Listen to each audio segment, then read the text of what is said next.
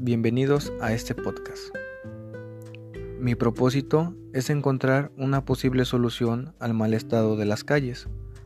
Para esto he realizado una encuesta a los habitantes de la zona sur, dándome un resultado del 77.8% de los habitantes. Opinan que no se le ha dado el mantenimiento requerido en los últimos años causando de esta manera problemas para las personas con discapacidad y obstruyendo el paso de los automóviles. El problema de la falta de luz ha generado inseguridad en los pobladores. Otro problema que ha surgido en las comunidades es el exceso de basura por las calles Este problema no solo causa un mal aspecto de las calles, sino también ha conllevado a que los vehículos sufran daños y haya accidentes de tránsito.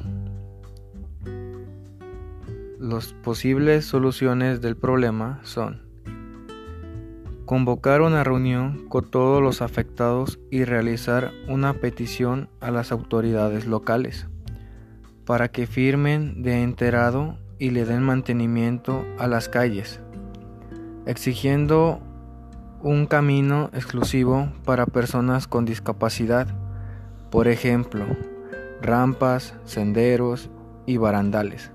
También es necesario la aplicación de multas a quienes tiren basura o la quemen o no respeten los señalamientos establecidos.